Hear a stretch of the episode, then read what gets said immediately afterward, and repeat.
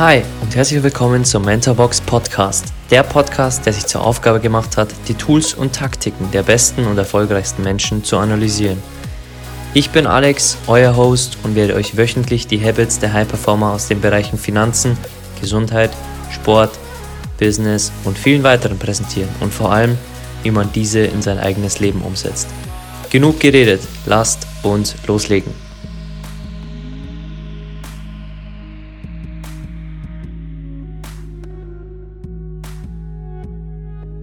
Okay, heute zu Gast im Podcast ist Steffen Kirchner, der Experte für mentale Stärke und Erfolgspsychologie im deutschsprachigen Raum. Seine Jugend verbrachte er überwiegend auf dem Tennisplatz, arbeitete sich zum angehenden Tennisprofi vor, bis er eines Tages merkte, er liebt den Sport, aber nicht das Leben eines Tennisprofis. Er entschied sich also, Betriebswissenschaft zu studieren, um die Steuerkanzlei seines Vaters zu übernehmen. Das aber brach er früh ab denn seine Passion lag ganz woanders. Er studierte dann Sportmanagement und wurde im Laufe der Zeit auch Geschäftsführer und Manager eines Volleyballclubs und hatte erstes Mal Personalverantwortung. Auf dem Weg dorthin lernte er, was seine größte Stärke ist. Menschen innerlich wie äußerlich befreien von mentalen Blockaden und zu helfen, ihr volles Potenzial zu entfalten. Sein erstes Jahr als Coach startete er mit 35.000 Euro Verlust. Das zweite war schon sehr viel erfolgreicher mit 8000 Euro Verlust. Wir sprechen hier von ganzen zwei Jahren und viele hätten schon nach dem ersten Jahr aufgegeben. Steffen aber war immer ehrgeizig, lernte viel, las viel und nahm seine antrainierten Eigenschaften aus dem Profisport, um dann im dritten und vierten Jahr so richtig durch die Decke zu gehen. Mittlerweile ist er nicht nur Sportexperte im Fernsehen bei Sky Sport und im Radio, sondern hat ein mehrköpfiges Team, ist Buchautor, gibt über 100 Vorträge pro Jahr in den größten Unternehmen Deutschlands, spricht vor ausverkauften Hallen und veranstaltet selbst sehr tolle Events. Er startete auch einen der erfolgreichsten Podcasts in Deutschland, die Erfolgsoffensive. Mit der Zeit merkte er aber, dass Erfolg immer nur erfolgt. Und durch seine eigene Entwicklung wusste er, er möchte Menschen nicht nur zum Erfolg verhelfen, sondern ihnen helfen, ihr Leben abzugraden. So heißt nun sein Podcast und auch seine Events Upgrade Your Life. Und persönlich kann ich sagen, Steffen war ein Riesen-Upgrade in meinem Leben und eine unglaubliche Inspiration. Denn wenn ich eines von ihm gelernt habe, dann ist es, dass deine Biografie nicht über dein Schicksal entscheidet. Deine Einstellung entscheidet darüber. Steffen, danke, dass du für mich ein jahrelanger stiller Mentor warst und dass du heute im Mentorbox Podcast zu Gast bist. Alex, danke dir für die geile Anmoderation. Wahnsinn. Äh, gut, dass noch was kam nach, den, nach der Bemerkung mit den ersten zwei Jahren, wie es losging. Genau. Sonst hätten die Hälfte der Leute abgeschaltet und sie gedacht, okay, von dem können wir nichts lernen. Ja, danke dir. Ich freue mich, dass ich äh, dabei sein kann und uns verbindet ja ein bisschen was mit äh, dem Seminar, mit deiner Geschichte. Ich habe dich ja auch schon für meinen Podcast interviewt. Genau. Freut mich. Bin gespannt auf deine Fragen. Ja, schön, dass du da bist. Ähm, nimm uns kurz mal für den Anfang so in deine Tennisjahre zurück. Also was hast du an dem Sport wirklich geliebt und was hast du wirklich überhaupt nicht geliebt? Weil ich kenne es von mir, ich habe ja auch Fußball gespielt und habe irgendwann den Sport aufgegeben, nicht weil ich ihn nicht liebte, sondern weil es drumherum einfach zu viel wurde. Also was hast du geliebt und was war so der Punkt, wo du gesagt hast, das Paket stimmt für mich nicht mehr? Was habe ich geliebt? Ich habe... Ähm ich habe das Spiel an sich geliebt. Also dieses, ähm, ja, die Bewegung, einfach das, was, was ich gefühlt habe, während ich die, die Sportart ausgeübt habe. Natürlich war das auch emotional aufgeladen ähm, mit verschiedenen Dingen. Ich bin ja 1981 geboren, das heißt, so Opfer des Boris Becker Tennisbooms, ne, der hat ja 85 damals Wimbledon gewonnen und 86, also der war ja in den 80er und dann auch 90er Jahren der bekannteste Sportler der Welt tatsächlich, auch sportartübergreifend. Ähm, und ja, das war natürlich ein Riesenvorbild, ein sportliches damals. Und von dem her, das habe ich einfach geliebt, so dieses, äh, auch das unter Kontrolle haben. Ich muss dazu sagen, Tennis äh, war für mich ein Zufluchtsort, oder der Tennisplatz war für mich ein Zufluchtsort. Äh, die Betonung liegt auf Flucht weil mein Leben ansonsten äh, nicht so war, wie ich es mir gewünscht habe. Äh, emotional sehr belastend, mit sehr vielen Selbstzweifeln aufgewachsen, Probleme auch zu Hause gehabt, Mutter schwer alkoholkrank, äh, Ehe der Eltern äh, eine Katastrophe. Äh, zwar tolle Eltern gehabt, auch sehr liebende Eltern hm, aber die kamen halt miteinander und mit sich selber nicht klar. Ne? Und äh, du versuchst als Kind deine Eltern zu retten, du versuchst die Ehe der Eltern zu retten, ich versuchte das, das Leben meiner Mama zu retten. Naja, und Kinder können die Eltern nicht retten und sollten es auch nicht versuchen, aber es ist ein normaler Mechanismus, dass du es versuchst erstmal. Mhm. Und da ich gemerkt habe, ich kann tun und lassen, was ich will, aber ich, ich bin nicht erfolgreich sozusagen in dem, weil es außerhalb meiner Kontrolle liegt, ähm, war der Tennisplatz ein, ein Zufluchtsort, der mir sehr half, weil ich innerhalb dieser Linien tatsächlich sehr, sehr viel mehr kontrollieren konnte mhm. und das Spiel einfach Spaß gemacht hat. So, das war das eine, was mir Freude gemacht hat. Was mir dann keine Freude mehr gemacht hat, war, dass dann auch irgendwann dort ein, ein Kampf entstand. Das heißt, irgendwann ich habe natürlich auch, muss ich dazu sagen, viele Trainer gehabt, tolle Trainer, gute Trainer, aber alle eher so aus dem, ich sage jetzt mal aus dem Nahen Ostblock, also Polen, Tschechen, Ungarn. Äh, und die haben eine gewisse Arbeitsmentalität, da wo du auch viel mitnehmen kannst, die aber trotzdem sehr auf Härte, auf Disziplin und auf Kampf ausgerichtet ist. Mhm. Und irgendwann wurde das Spiel zum Kampf. Irgendwann habe ich auch nicht mehr gespielt, sondern ich habe gekämpft. Und mein ganzes Leben war ein Kampf. Ich habe um das Leben meiner Mutter gekämpft, um die Ehe meiner Eltern gekämpft, um Anerkennung gekämpft, um darum gekämpft, dass ich in der Schule durchkomme, dass ich dazugehöre, hat null Selbstvertrauen.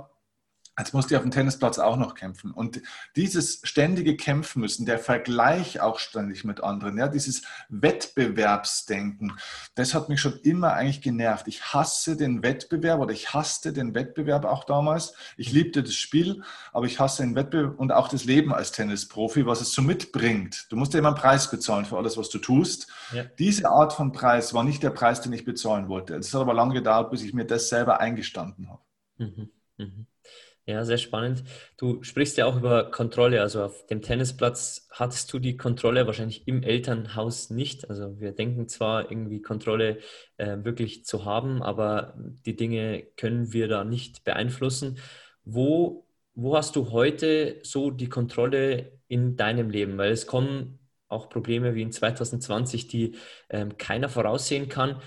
Und es kommen jeden Tag neue Probleme. Also Probleme entstehen ja jeden Tag. Also wie behältst du da die Kontrolle über alles? Oder gibt es auch mal Tage, wo der Steffen sagt, heute war nicht so ein guter Tag und äh, heute kamen sehr viele Sachen rein, die äh, mich irgendwie ähm, aus der Bahn geworfen haben, aber no, morgen ist ein neuer Tag. Also wie gehst du jetzt mit Kontrolle in deinem Leben um, wo einfach größere Probleme sind, wie, ähm, wie bringe ich den Tennisball auf die andere Seite?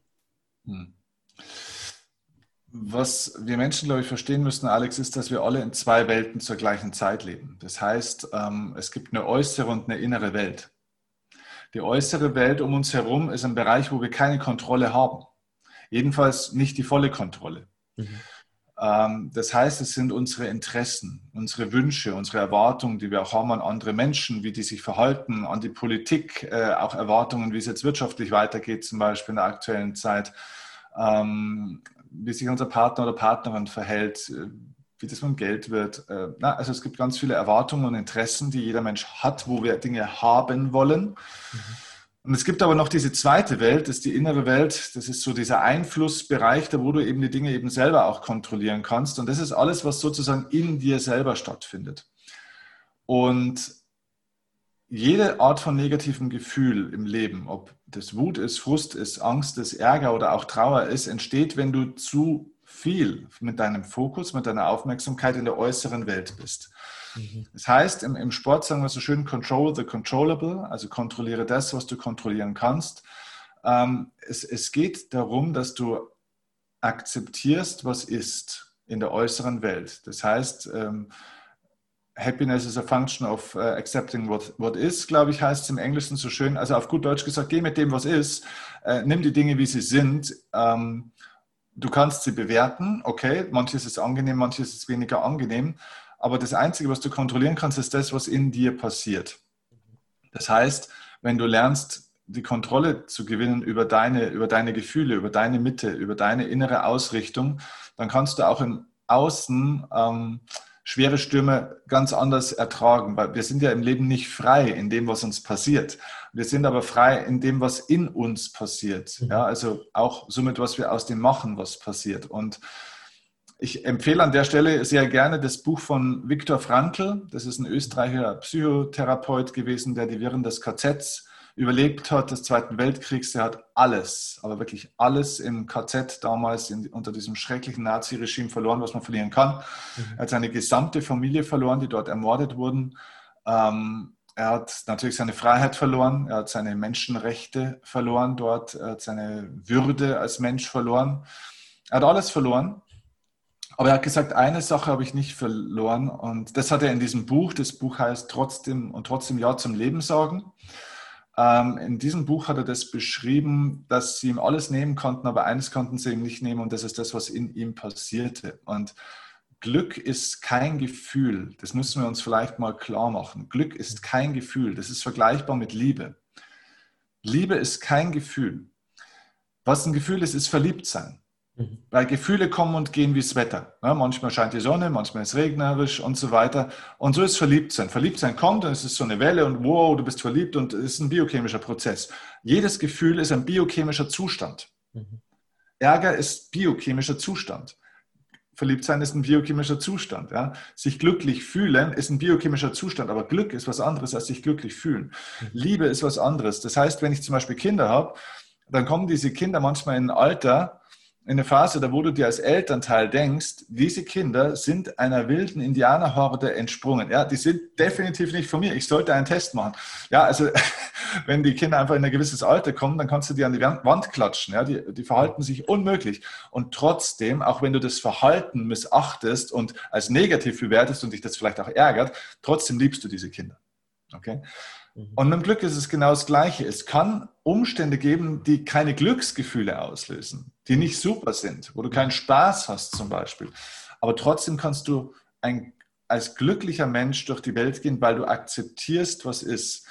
Und das findet nur in dir statt. Ja? Und diese Kontrolle über diese innere Welt zu haben, ist, glaube ich, die zentrale Aufgabe im Leben und das ist äh, der Prozess, den ich mittlerweile, glaube ich, recht gut beherrsche, auch wenn es bei mir genügend unbewusste Momente immer wieder auch mal gibt, wo ich das verliere, weil wir natürlich alle ein bisschen nach außen auch orientiert werden und uns bestimmte Kräfte auch nach außen ziehen manchmal. Mhm. Ja. ja, so wie in 2020, als äh, uns gewisse Kräfte nach außen ähm, fokussieren ließen und äh, wirklich ähm, viele vergessen, dass wir in uns ja entscheiden, so wie du das ja schön sagst.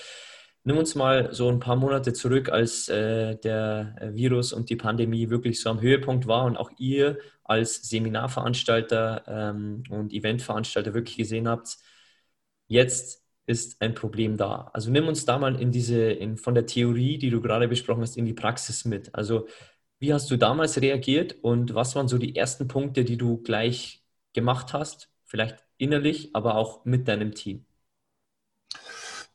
Also das Schöne ist ja immer, wir reden ja immer hier von Persönlichkeitsentwicklung, ja, und äh, jetzt vor ein paar Monaten hatten wir es ja mal live äh, und in Farbe 24 Stunden. Ähm, ja, was habe ich gemacht? Ich bin kein Yogi, der auf dem Berg wohnt und dann sagt, ah, okay, jetzt kommt das Coronavirus. Okay, wir, unser Geschäftsmodell ist jetzt gerade auf Null, kein Problem. Wir schweben da jetzt über den Problemberg drüber. Nee, ich bin genauso da gesessen wie alle anderen wahrscheinlich auch und habe mir gedacht, what the fuck? Ja, also, was ist denn jetzt los, Alter? Ja, scheiße, scheiße. Ja, also das war meine erste Reaktion, ganz ehrlich. Ja. ja. Äh, der Punkt ist, bei mir dauert es vielleicht ein bisschen kürzer mittlerweile mhm. als bei anderen. Mhm. Es dauerte bei mir so zwei, drei Stunden. Und da habe ich mal gedacht, okay, was ist das, was ich jetzt selbst beeinflussen kann? Was können wir denn jetzt tun? Mhm. Und ja, ein, zwei Tage hat das auch noch so ein bisschen nachgewirkt. Ich hatte auch noch keine Antwort. Ich habe aber mir schon die richtige Frage gestellt. Und das ist vielleicht mh, hm, das Learning jetzt für jeden, der zuhört oder zuschaut. Es geht darum, in so einem Moment, wo schlechte Gefühle kommen, ähm, wo dich was wegfokussiert auf was Negatives, erstmal die Frage zu verändern. Das heißt, stell dir erstmal die richtige Frage. Es gibt am Anfang vielleicht noch keine Antwort. Aber ich habe mir die Frage gestellt, okay, was ist das, was wir jetzt selbst kontrollieren können? Mhm. Und, also das war die erste Frage. Und die zweite Frage, was ist das, wie wir jetzt am besten helfen können? Das ist eine Schlüsselfrage, denn in dem Moment, wo du am meisten Hilfe brauchst, gefühlt, ja, wo du sagst, oh Gott, wer hilft mir jetzt? Wer, wer bezahlt jetzt meine Mitarbeiter? Wie kriegen wir das jetzt alles hin? In dem Moment, wo du am meisten nach Hilfe suchst, ist der Weg, dir zu überlegen, okay, wie kannst du jetzt am besten helfen? Das ist scheinbar ein Paradoxon, weil du sagst, ja, wie, dann kümmere ich mich ja wieder bloß um die anderen. Nein, nein, nein. Es geht darum, dass du einen Nutzen stiftest, um Nutzen zu erhalten. Mhm. Und auf diese Fragen hatte ich erstmal noch keine Antwort, weil ich wusste erstmal noch nicht, ja, was können wir denn jetzt eigentlich selber beeinflussen? Ähm, und das andere, okay, was, was suchen die Leute? Also das heißt, du, du veränderst durch die Fragestellung erstmal den Fokus und du, du, gehst auf die Suche. Du suchst nach dem Geschenk so ein bisschen, ja? du suchst nach einer Lösung. Und wichtig ist nur regelmäßig dich deinen Fokus darauf auszurichten, also den Scheinwerfer praktisch wegzulenken und zu suchen. Und wenn du das eine Zeit lang machst, findest du. Du findest ja immer das, was du suchst. Und es gab bei uns ähm, im, im Team auch durchaus reflexartige äh, Handlungen von äh, dem einen oder anderen, die dann gesagt haben, okay, wie können wir jetzt ganz schnell Soforthilfe beantragen und wie können wir äh, staatliche äh, Unterstützung und so weiter. ich habe am dritten Tag dann so ein Meeting einberufen und habe gesagt, Leute, wir werden diesen Antrag nicht abschicken, weil unser Ziel ist, dass wir so stark wachsen in dieser Zeit, dass wir gar nicht Soforthilfe berechtigt sind. Mhm. dass wir eine, einen Subventionsbetrug begehen würden, wenn wir jetzt so einen Antrag stellen würden. Stark. Das muss mhm. unser Fokus sein. Ja, äh, das hat ein bisschen Überzeugungskraft äh, äh, gebraucht. Es gab auch ein paar echt heftige Diskussionen deswegen. Und äh, ich habe das durchgesetzt und die Lösung war am Ende des Tages, dass wir gesagt haben, okay, worum haben die, wo, also wo haben die meisten jetzt, die Menschen am meisten Angst? Die haben ihre Gesundheit erstmal. Das war der erste Faktor. Und zweitens um ihre Existenz. Mhm. Und daraus ist eine, ich habe ich hab das Gesundheitsoffensive genannt, gestartet, mhm. dass ich gesagt habe, okay, wir helfen jetzt erstmal. Mhm. Das heißt, ich habe jeden Tag Livestreams gemacht für die Leute, um einfach mal zu, da zu sein für die Leute. Und wir hatten natürlich einen Wahnsinnszulauf. Äh, natürlich auch deswegen, weil momentan, weil die Leute damals nichts anderes taten, als im Internet zu sein und zu suchen. Mhm. Und aus dieser Gesundheitsoffensive ist so eine kleine Challenge entstanden. Wir haben dann so jeweils, glaube ich, drei Wochen oder, oder, oder ich glaube, drei Wochen waren das, haben wir die Leute einfach jeden Tag durchgecoacht mit einem ganz kleinen Betrag. Ich glaube, das hat damals 50 Euro gekostet für die ganzen 21 Tage und jeden Tag habe ich eine Stunde Livestream gemacht, also 21 Stunden für 50 Euro und da habe ich noch Experten mit reingeholt und also es war ein Wahnsinn. Hättest du für 5000 Euro verkaufen können, aber egal, die Leute fanden es sensationell und damit haben wir auch für uns selber so gut weiter funktioniert. Wir waren in so einem guten Flow und haben so ein geiles Feedback auch von den Leuten gekriegt. Das hat uns so viel Energie gegeben und daraus sind so viele neue Ideen entstanden, dass wir gesagt haben, okay, wenn ja, wir waren im Austausch mit den Leuten und haben festgestellt, ah, das suchen die Leute, ach, das suchen die Leute, ach, das suchen die Leute. Und daraus ist der, der Steffen Kirchner Live Club und die Live Academy entstanden. Ähm, jetzt haben wir eine Coach-Ausbildung. Also es ist, ich will jetzt gar nicht alles im Detail erzählen, aber es ist ein, ein ganz neues Produktprogramm entstanden, mhm. ähm, was uns wirtschaftlich jetzt, äh, springe ich ein bisschen, in eine Situation gebracht hat, wo wir, ja, ehrlich gesagt, mittlerweile ja, mehr als doppelt so viel Geld verdient haben, wie wenn alles ganz normal weitergelaufen wäre und das nicht passiert wäre. Mhm. Das heißt nicht, dass Corona gut ist.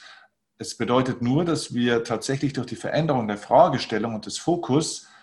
Einen anderen Prozess gewählt haben. Und das ist das, was ich am Anfang gemeint habe. Du bist nicht frei in den Dingen, die passieren, sondern bist frei in deiner Reaktion. Und wenn du die Frage veränderst, veränderst du den Fokus. Durch den Fokus veränderst du die Energie und somit auch das Verhalten. Und dein Verhalten bestimmt Verhältnisse. Und jetzt haben wir bessere Verhältnisse als davor. Also so war unsere Story in Kurzfassung. Ja. Ja, sehr stark. Und äh, das spiegelt sich mit allen äh, erfolgreichen Menschen wieder, weil die haben natürlich auch die Tage, wo sie die Gedanken haben, die sie runterziehen, die sie zweifeln lassen, die ähm, sie alles in Frage stellen lassen, aber dieser Switch, den schaffen sie viel, viel schneller als die gewöhnlichen Leute, um sich dann wieder andere Fragen zu stellen. Und deswegen deine Antwort super, super geil, weil ähm, genau das kommt bei den erfolgreichsten Menschen wirklich auch wieder durch. Und wir hatten ähm, erst letzte Woche Robin Söder hier im Podcast und ähm, der spricht ja das Gleiche. Also der hat in der Krise schon gesagt, jetzt entstehen die nächsten Gewinner, weil auch in der Krise 2008 und 2009 entstanden Unternehmen, die mittlerweile viele, viele Milliarden US-Dollar wert sind. Also ähm, sehr stark dieser Switch. Und du hast gerade eine Tür aufgemacht, äh, was ja auch so ein Schlüsselthema von dir ist, Fokus. Ähm, natürlich ist es immer leicht, über Fokus zu reden, aber wie bekommst du für dich so jeden Tag den Fokus hin? Also für die Dinge, die dir wichtig sind und äh, wie ich sage, für so die Lebenssäulen, die für jeden wichtig sind. Also wie, wie schaffst du den Fokus zwischen einer gesunden Ernährung, zwischen deinen Freunden, zwischen dem Business, zwischen dem Chefsein und natürlich der großen Vision, die dich antreibt? Ich habe äh, wenig Ziele mittlerweile im Leben. Ähm, ich bin vom Thema Zielsetzung ziemlich weggekommen, ehrlich gesagt für mich. Das heißt nicht, dass Zielsetzung grundsätzlich schlecht ist. Es ist abhängig von Lebensphasen. Mhm. Ich arbeite mittlerweile viel über Standards. Mhm. Ich habe viele Standards in meinem Leben definiert. Ein Standard ist was anderes als ein Ziel, weil ein, ein Ziel ist etwas, wo ich hin will, wo ich heute noch nicht bin. Ein Standard ist eine ja, ein, ein, ja, eben ein Standard in meinem Leben, also etwas, was jetzt sofort schon gilt. Mhm. Und ich habe einen Standard für mich in meinem Leben äh, definiert und der heißt ganz einfach in einem Satz, der steht auch tatsächlich so äh, zu Hause, ganz groß überall. Der Satz heißt, unterschreibe alles, was du tust, mit Liebe. Mhm. Das bedeutet für mich, der Satz ist vielleicht ein bisschen ja, theoretisch oder komisch jetzt für viele oder abstrakt. Für mich bedeutet dieser Satz, dass ich alles, was ich tue, mit, mit Hingabe, mit Leidenschaft, mit Intensität und eben mit Liebe tue, denn das ist für mich Liebe. Mhm. Das bedeutet, wenn ich, ähm, wenn ich mich vorbereite auf einen Tag, fangen wir mal ganz einfach an, wenn ich in der Früh aufstehe, dann tue ich, dann, dann, dann geht diese Vorbereitung mit, mit Liebe einher. Liebe heißt, dass ich das intensiv mache in allen Facetten. Das heißt, ich äh, überlege mir nicht nur, was ziehe ich an äh, und so weiter und so fort, sondern ich bringe auch meine Gedanken und Gefühle und meine Körperenergie in Ordnung. Ja, genauso wie man vielleicht mal schaut, dass die Haare nicht äh, durcheinander sind, schaust du auch, dass deine Gedanken nicht durcheinander sind. Mhm. Du, du, ich gebe meinem Körper und meinem Geist einen gewissen Stimulus. Mhm. Das heißt, ich setze ihn auf die Schienen. Das bedeutet ganz einfach, dass ich morgens es nicht dem Zufall überlasse, wann ich was esse, was ich esse, was ich trinke, was ich denke, ähm, so starte ich in den Tag. Ne? Ähm, wenn ich weiß, ich habe ein Mitarbeitermeeting, dann weiß ich, was ich in diesem Mitarbeitermeeting für Gefühle erzeugen will bei den Leuten. Mhm.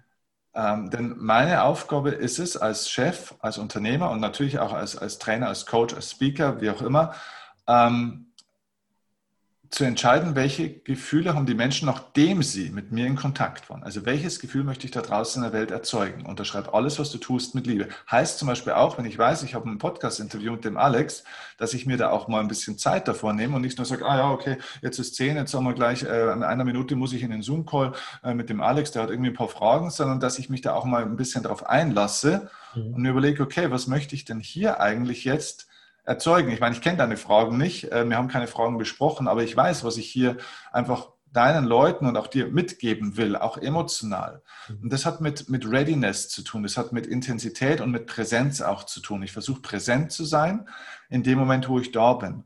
Das heißt, ein Großteil meines Tages ist zum Beispiel auch mein Handy auf lautlos und umgedreht. Das heißt, ich bin nicht ständig am Handy, ich beantworte auch nicht ständig Nachrichten. Mhm. Ich laufe auch nicht mit Kopfhörern durch den Wald. Wenn ich in die Natur gehe, bin ich in der Natur. Ich muss immer lachen, wenn die Leute mir mit dem Kopfhörer im Wald begegnen, wo ich mir denke, ey, wenn du einen Podcast hören willst oder Musik hören willst, dann, dann setz dich doch daheim auf die Couch und hör einen Podcast, aber dann hör doch diesen Podcast. Aber wenn du im Wald sein willst, sei doch im Wald. Also sei da, wo du bist. Äh, ich glaube, dass Präsenz, Achtsamkeit die, wichtig, die wichtigsten Dinge sind und der Rest ergibt sich meistens daraus. Also das ist so meine Art und Weise, wie ich versuche, mein Leben zu führen. Das ist der wichtigste Standard für mich in meinem Leben und alles Weitere ergibt sich automatisch. Der Fluss des Lebens führt dich sowieso dann dahin, äh, wo du hingehörst. Mhm. Ja.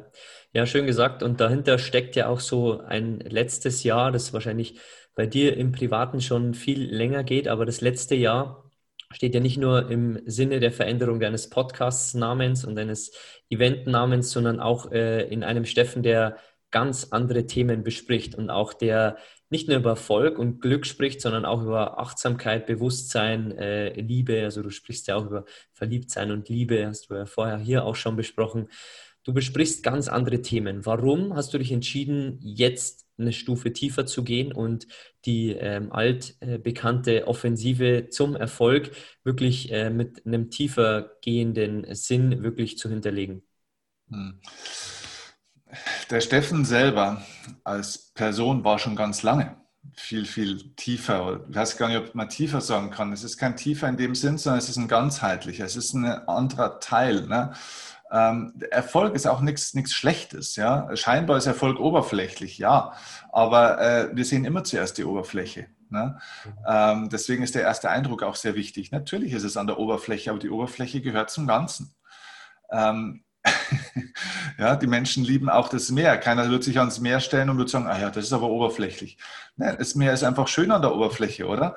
Ähm, ja, natürlich ist es auch irgendwann mal schön, wenn du vielleicht mal von der Oberfläche eintauchst und die Tiefe und die Schönheit des Meeres auch innen drin erkennst. Ja, aber es ist es gehört alles zusammen. So, und für mich selber habe ich das schon lange gelebt. Ich habe mich schon lange für, für bestimmte geistige Gesetzmäßigkeiten und für verschiedene Dinge ähm, nicht nur interessiert, sondern habe es auch schon gelebt und habe es aber in meinem beruflichen Bild, in meiner beruflichen Marke und Botschaft nicht auf die Bühne gebracht, auch nicht in den Podcast gebracht, ja, weil da bestimmte Glaubenssätze waren. Weil ich dachte, ah, die Leute sind noch nicht so weit, ah, das kann ich noch gar nicht, weil da musste er selber noch ganz viel lernen, da bin ich vielleicht noch nicht ready. Ne? Und wenn hier jetzt irgendwas kommt, dann denke ich mir eben zwei Stunden selber, what the fuck, ja, und bin nicht hier irgendwie wie mein Mentor Kurt mit 88 entspannt äh, auf, der, auf der Couch und kann wie so ein Buddha alles ähm, an mir abprallen lassen.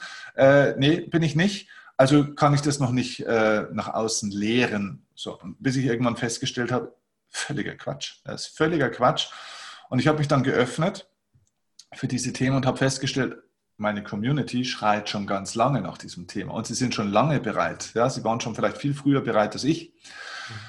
Und deswegen habe ich mir gedacht, oder das ist vielleicht auch noch ein Punkt, ich habe mich irgendwann an meinen eigenen Themen ein bisschen gelangweilt und habe festgestellt, das, was ich auf Bühnen erzähle oder in Podcasts erzähle, sind zwar alles gute Themen und ich stehe zu allem, was, was dort passiert ist und was es ja auch noch gibt. Deswegen, wir haben auch nichts gelöscht. Es ist immer noch alles da, weil es gehört dazu.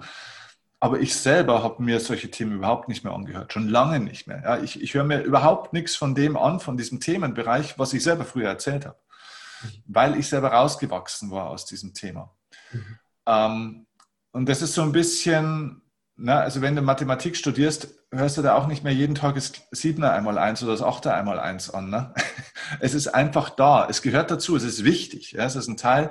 Aber irgendwann interessierst du dich für andere Themen. Und dann habe ich das geöffnet und habe einfach hm, verstanden, dass ja, natürlich wollen die Leute am Ende des Tages Erfolg. Ja, wir wollen äh, partnerschaftlichen Erfolg, wir wollen gesundheitlichen Erfolg, finanziellen Erfolg, beruflichen Erfolg. Wollen wir alles, ist gut, aber dieser Erfolg, ist abhängig von, von diesen geistigen Gesetzmäßigkeiten. Und ich habe festgestellt, und das hat mich ehrlich gesagt überrascht, wie wenig die Menschen wissen, dass es diese geistigen Gesetzmäßigkeiten gibt und einfach so le leben. So nach dem Motto, du kennst die Straßenverkehrsordnung nicht, kannst dich aber trotzdem ins Auto setzen, einfach mal fahren. Trotzdem kannst du auch ein, zwei Stunden problemlos durch den Verkehr kommen, aber die Wahrscheinlichkeit, dass es knallt, ist bei 100 Prozent früher oder später. Mhm. Ähm, und wie wichtig es ist, diese geistigen Gesetzmäßigkeiten auf meine Art äh, den Leuten nahe zu bringen. Ich bin ja, ich erzähle ja nichts Neues. Ich habe noch nie irgendwas Neues erzählt, ja. sondern ich bin jemand, der, glaube ich, bekannte Inhalte gut verpacken kann und den Menschen übersetzen kann, dass sie es verstehen. Ich bin jemand, der erinnert, ja, die Menschen nach innen führt. Ja, der die Erinnerung ist im Innen. Ich muss mich an, ich, ich, ich bin jemand, der die Leute daran erinnert, an was, was sie eigentlich schon immer wussten. Und ähm, das braucht aber ein bisschen neue Verpackung, ein bisschen neues Wording. Ähm, und ich bin jemand, der Dinge greifbar macht und gut erklärt mit guten Metaphern. Das ist tatsächlich ein Talent.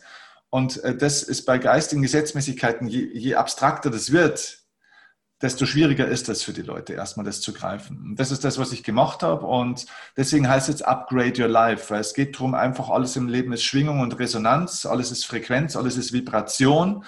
Äh, das ist mittlerweile, früher wäre das Esoterik gewesen, heute wissen wir das auch aus der Wissenschaft. Man kann das mittlerweile in großen Teilen auch schon messen, es wird immer besser. Und äh, deswegen, wenn du die Vibration erhöhst, dann erhöhst du auch die Qualität deines Lebens. Und daher ist Upgrade Your Life entstanden. Es geht nicht darum zu sagen, das Alte war schlecht, sondern es geht darum, alles zu nehmen, was ist, aber jetzt praktisch nochmal auf die nächste Stufe zu gehen, so wie auf einer Tonleiter, wo du praktisch dann auch die Töne hochgehst. Jetzt machen wir wirklich ein Upgrade, kein Update, weil ein Update heißt nur, dass es anders ist, dass es neu ist. Das heißt nicht, dass es besser wird. Das weiß man von Windows-Updates und auch anderen. Ja, Updates können manchmal viele Probleme mit sich bringen. Es ist wirklich ein Upgrade, ja, also auf einer höheren Qualitätsstufe. Die schließt alles bisherige mit ein. Ein Upgrade nimmt das, was bisher war, mit und setzt jetzt nochmal was dazu. Und das ist das, was wir jetzt machen. Sehr spannend. Was würdest du sagen, war der Podcast für dich für ein Upgrade? Also nach äh, circa 300 Folgen hast du ja dann den Switch äh, zum Upgrade Your Life Podcast gemacht. Was waren so deine größten Learnings und dein Upgrade vom Leben aus deinem Podcast? Du meinst jetzt aus dem, dass ich äh, abgegradet habe auf Upgrade Your Life oder wie meinst du es genau? Durch die Gäste, die du in deinem Podcast hattest, durch die Folgen, die du aufgenommen hast, durch die Themen, die du besprochen hast, wo hast du dich selbst dort auf dem Weg abgegradet durch deine Gäste, die du eingeladen hast? Und was waren so deine größten Learnings aus deinen über 330 Podcast-Folgen mittlerweile? Ähm, ja, also erstmal äh, die, die Interviewgäste, muss ich ganz ehrlich sagen, ist großteils egoistisch. Ich lade einfach die Leute ein, die ich selber total cool finde, die, wo ich spannend finde, ähm, wo ich selber was lernen will, wo ich auch gerne einfach einen Kontakt haben möchte mal zu diesen Menschen. Ich lerne sehr gerne von anderen Menschen. Und ähm, da ist es natürlich toll, weil, weil es immer außergewöhnliche Personen in der Regel sind, die entweder eine außergewöhnliche Lebensgeschichte haben. Die müssen nicht immer Superstars oder bekannt sein oder Multimillionäre, aber sie haben was Besonderes zu erzählen. Sie haben eine besondere Erfahrung, ein besonderes Wissen oder einen besonderen Lebensweg, eine besondere Entscheidung getroffen oder sind besonders erfolgreich, äh, gibt es auch, ne? oder haben besondere Lebenskrisen auch erlebt. Mhm. Und ich bin jemand, der, der, der sehr auf Schlüsselmomente im Leben schaut. Und diese ganzen Menschen helfen mir praktisch, sie wie ein, ein riesiges Sandwich übereinander zu legen und die Schlüsselmomente dieser Menschen zu analysieren. Ich bin, ich bin eigentlich so ein Lebenswissenschaftler, wenn du so willst.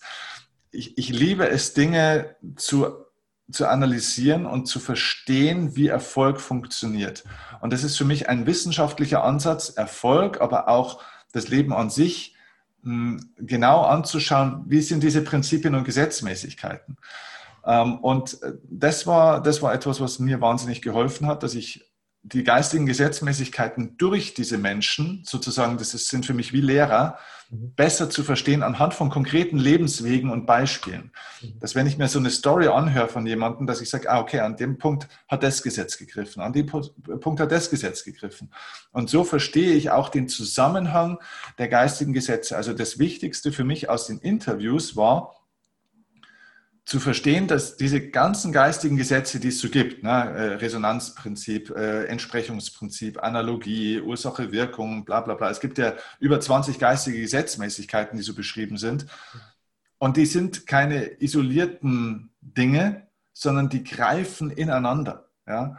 Ähm, und innerhalb von so einem Prozess das mal zu verstehen, wie man die miteinander auch aktiv kombinieren kann. Also das passiert nicht zufällig, sondern du kannst aktiv Gesetzmäßigkeiten nutzen. Das war für mich eine Magie, um das Leben besser zu verstehen und selber besser entscheiden zu können, weil das Leben ist ja abhängig von der Qualität unserer Entscheidungen. Ähm, und das war für mich äh, elementar. Und die anderen Podcast-Folgen, wir machen ja immer zwei in der Woche, also eine ist eben eine Interview-Folge immer pro Woche und eine ist eine Content-Folge. Die andere Sache ist, ich bin jemand, der jeden Tag schreibt. Ich, mm, ich, ich produziere jeden Tag Inhalt, einfach um meine ganzen Ideen und Gedanken zu strukturieren. Und im Podcast ist halt das Schöne, dass ich gezwungen bin, meinen ganzen Gedankenwust und das Wissen zu komprimieren auf 20, 25 Minuten maximal mhm. und strukturiert den Leuten rüberzubringen. Das hilft vor allem mir selber. Aber ich denke mir immer, wenn was mir selber hilft, dann hilft es vielleicht auch den anderen und dann machen wir es halt gleich öffentlich. Also eigentlich mache ich das, was ich die Jahre vor dem Podcast, bevor es den gegeben hat, eigentlich für mich selber gemacht habe, mache ich jetzt für die Leute. Eigentlich mache ich gar nichts anderes, nur dass ich es jetzt einmal einspreche. Ja. Und ja, das ist eigentlich der, der ganze Job dahinter.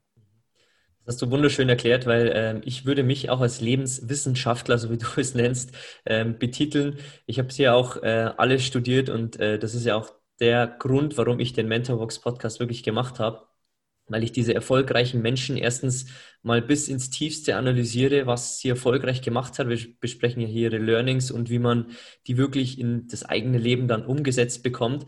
Und irgendwann erkennt man dort Muster und die hast du bei deinen Gästen auch erkannt. Und wenn man dann selber den Weg geht und diese Puzzlestücke, wie du es genannt hast, immer mehr zusammen summiert, dann merkt man, es sind immer die gleichen Sachen und die kommen dann, wie du sagst, wieder auf diese geistigen Gesetze zurück. Also äh, sehr tolle Antwort, kann ich zu 100 Prozent auch aus meinem Le Weg wirklich äh, ja, unterschreiben. Lass uns kurz mal so gegen äh, jetzt so das letzte Drittel des Podcasts so kurz mal auf das Thema Impact so kommen. Wenn wir jetzt mal ein Thema besprechen, was, was ein bisschen ernster ist. Also du hast ja ähm, in deiner Wahrnehmung nach draußen nicht nur Fans und Unterstützer, sondern ähm, auch Menschen, die ähm, deine direkte Art und vor allem deine, deine Ansprache, die du immer machst, natürlich nicht mögen. Ähm, je höher wir auf den Baum klettern, desto stärker wird der Wind. Du hast ja auch in anderen Folgen mal darüber gesprochen, dass du damals Morddrohungen bekommen hast.